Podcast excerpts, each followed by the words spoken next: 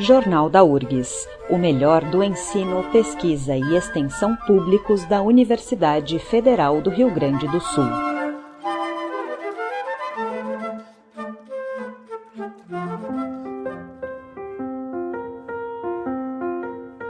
Olá, ouvintes! O Jornal da URGS recebe a professora Rosa Maria Castilho Fernandes e o estudante Bruno Brazão, no dia 18 de agosto acontece a divulgação dos resultados da pesquisa Ações Afirmativas para Indígenas na URGS.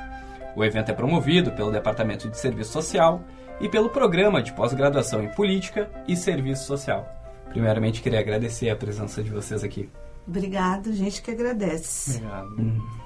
O estudo basicamente abrange a última década, de 2012 até 2022. Uh, ah, primeiramente, como se iniciou a pesquisa? Como se deu o início da pesquisa? Essa a ideia da pesquisa ela vem já há algum tempo né do próprio acompanhamento aos estudantes indígenas na URGS né? Então anterior o nosso grupo de pesquisa desenvolveu um estudo sobre as violações dos direitos indígenas no Brasil e as resistências nesse período, principalmente de 2016 para cá, que se iniciou uma série de, de violações contra os direitos indígenas e depois a pandemia, né, e todos os desmontes, a situação da mineração, de garimpo, do marco temporal. Quando a gente fez esse estudo externo, né, do cenário brasileiro, a gente se viu obrigados assim, bom, vamos fazer uma avaliação nossa também internamente, né?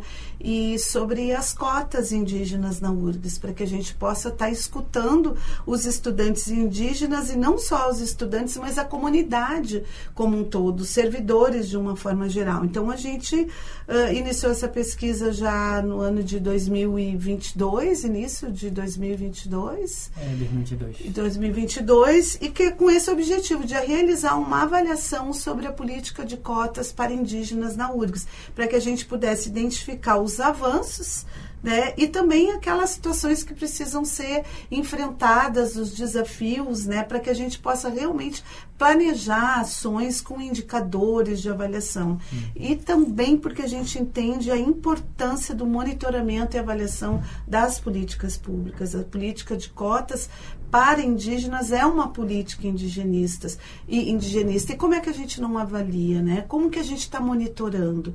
Não adianta só a gente ter o processo de entrada dos estudantes, né? Mas não só os indígenas, como uh, os estudantes negros, negras com deficiência, né? De escola pública de baixa renda, enfim, que é o que a lei 12.711 preconiza, né, de 2012. Mas a gente precisa, além do ingresso, uh, efetivar ações de permanência.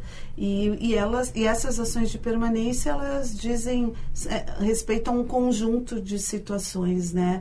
Desde a questão da assistência estudantil, a questão dos processos de aprendizagem, até também a, a gente poder ter cada vez mais docentes antirracistas, né? Que realmente compreendam os modos de ser e viver dos povos originários para poder construir né, toda um, uma caminhada pedagógica diferenciada. Né? Uhum. A gente sabe que uh, o processo de entrar na URGS pode ser bastante difícil, mas o processo de permanência, de pertencimento também pode ser um, uh, uma fase bem complicada para o estudante especialmente o indígena, já que é o, o assunto. Quais são as principais iniciativas nesse aspecto que o estudo pode avaliar? A gente teve duas fases da pesquisa. Uma foi a pesquisa documental, que a gente analisou diversos documentos disponíveis em sites públicos da universidade uh, que foram editais, relatórios da Coordenadoria de Ações Afirmativas, os trabalhos de salão de ensino e, e, e extensão que envolviam estudantes indígenas, né? Todos os descritores utilizados foram indígenas, URGs, né? Para que a gente pudesse identificar essa discussão que envolve os estudantes indígenas, entre outros, né? Uh, documentos que a gente analisou, como por exemplo os voltados para assistência estudantil estudantil. Então, nesta pesquisa documental, a gente vê assim que sim, nós temos avanços, temos muito protagonismo dos estudantes nesses eventos acadêmicos, né? Mas ainda a gente precisa avançar, né? Eu não vou estar tá trazendo aqui todos esses resultados, mas dizendo que sim, a gente tem diferentes coletivos internamente dentro da URGS que trabalham e pesquisam, né, e envolve os estudantes indígenas, né, mas ainda a gente precisa está avançando. E o segundo momento da pesquisa foi dois grupos focais, um que a gente com os estudantes indígenas e o outro com servidores da URGS. E aí tem uma riqueza assim de uma narrativa que a gente consegue conhecer o que, que a gente já avançou de experiências uh, bastante positivas, de relações entre docentes e estudantes em sala de aula, com os não indígenas, mas também a gente escuta aquela fala da, da discriminação, do preconceito, do racismo institucional, né? E re, da resistência de, por parte de alguns em conhecer essas epistemologias uhum. indígenas, né, e abrir espaço para que haja esse diálogo entre esses conhecimentos indígenas e não indígenas. Uhum. Bruno, como parte do processo da pesquisa e como estudante da URGS, como foi para ti lidar com esse estudo e principalmente com a URGS, com o sentido de pertencimento? Como tu avalia? Sim, é, a, desde quando eu entrei no curso oficial, eu sempre busquei sempre a, a entender melhor as políticas de voltada para a população indígena. Então, as cotas, a ação afirmativa é uma lei que foi não, faz muito tempo que foi vigorado. E mesmo assim tem o sucateamento, essa fragilidade que que os indígenas acabam tendo nesse espaço da universidade, porque a universidade tem tem indígena que vem do meio rural e também de outros outras regiões, como eu, por exemplo, vim do Amazonas, eu sou pertencente ao povo étnico Baré. Então, para mim foi sim difícil, porque é bem longe, é lá no norte, então vim aqui para o sul, então tem essas questões de não ter um, não ter um espaço adequado assim para poder é, continuar na sua graduação. Então foi é difícil, então essa essa política que tá cada vez mais está avançando, mas ele acaba tendo esse, essas fragilidades. Uhum. Claro que os resultados vão ser divulgados no dia 18 mas uh, antecipando um pouquinho, teve alguma diferença pré-estudo e pós-estudo na tua percepção dentro da universidade? Sim, eu vejo que é, os tanto os professores como também os servidores acabam é, entrelaçando é, com os estudantes indígenas, então eles acabam ouvindo. Então há, há esse avanço ao, aos poucos que acaba acaba dando atendendo às demandas da, da, dos indígenas, dos estudantes indígenas. Então acaba sendo bem importante. Então, essa pesquisa trouxe isso. Ele, ele ouviu tanto os estudantes indígenas como também os servidores. Então, foi algo assim, importante, é, tratando assim das ações afirmativas, das políticas de cotas. Uhum. Professora, falar de ações afirmativas também é trazer o, o complexo da universidade por inteiro, seja os servidores, seja os uhum. estudantes. Qual que seria o próximo passo para ampliar esse serviço? Então, essa escuta e essa análise que a gente. É tanto, é, são tantos dados e informações que eles precisam ser socializados. Né?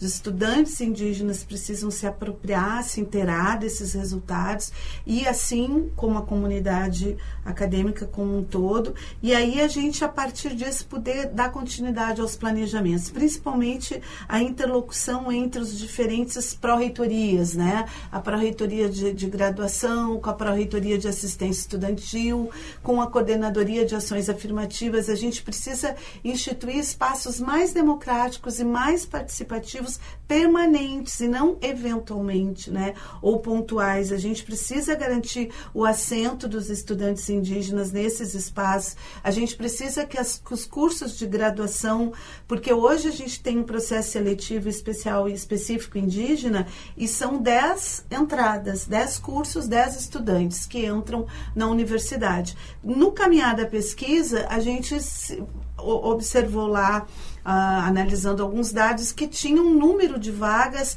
ociosas. Por quê? Porque houve um número de estudantes indígenas, na verdade a, a URGS tem as cotas desde 2008, né? Em 2012, com a lei que passa, então, a os 50%, mas desde 2008 a URGS tem esse esse processo seletivo e abre 10 vagas para a entrada de estudantes. Ocorre que nesse período a gente teve um número grande, a gente fala evasão, mas, mas são diferentes motivos, ou desistência, ou porque abandonaram, né, ou porque trancaram o curso. Na verdade, a gente teve, tem, contou, né, dentro desse nosso estudo, 145 estudantes indígenas já passaram pela URGS nesse período. 60 35 matriculados em 2022 e 22 diplomados. O restante são desistências, abandono, trancamentos. A questão é não, o aluno tem o direito de entrar, qualquer aluno indígena e não indígena, não, vou desistir, não quero mais fazer o curso, vou parar por N motivos. A questão é quais são esses motivos? Como é que, se a gente acolheu, não acolheu, houve estranhamento, houve discriminação, não ocorreu, né? Então, da gente poder envolver mais os cursos de graduação, né? Nesse monitoramento dos estudantes, da situação dos estudantes indígenas e os estudantes trazem muito forte, não só os estudantes, os servidores também trazem isso, porque é só 10 cursos por ano. Né? Agora houve um aumento de número de vagas para entrada, mas não porque a URGS aumentou, não, porque tinham vagas ociosas. Né? E aí, claro, tem essa demanda, então vamos atender, vamos ocupar essas vagas. Então é isso, assim, por que, que são só 10 cursos, né? Então, uh, como que a gente pode estar. Tá uh, aprimorando essas relações dentro dos cursos. Às vezes, os estudantes contam que não são identificados, que não os, os reconhecem como indígena dentro da sala de aula. Né? O professor não, não fala, ó, ah, tu é, qual etnia que tu é? Não tem. Em outros cursos tem, né? E acontece bastante. Mas a gente ainda carece, né, dessa, dessa relação, desse diálogo, né? A ideia é socializar mesmo, disseminar e afirmar a URGS como um território indígena, né? É como os estudantes falaram no final do grupo lá, nunca mais uma URGS sem nós, né? O nós indígenas, né? Que é uma frase da Sônia, da ministra, né? Dos povos indígenas, Sônia Guajajara, que fala, nunca mais um Brasil sem nós. Então, eu penso que a gente tem uma caminhada ainda pela frente, embora em que pese a lei de cotas, em que pese os avanços, né? A gente precisa estar tá abrindo espaços, né? Com, instituindo espaços mais dialógicos, mais democráticos, para que chegue na sala de aula de diferentes cursos, né? Bom, eu estive com a professora Rosa Maria Castilhos Fernandes e com o estudante Bruno Brazão. Queria agradecer novamente a presença de vocês. Muito obrigada. Então, dia 18, sexta, 16 horas, lá no Instituto de Psicologia. Esse foi o Jornal da URGS, na apresentação Gabriel Dias e na técnica Jefferson Gomes.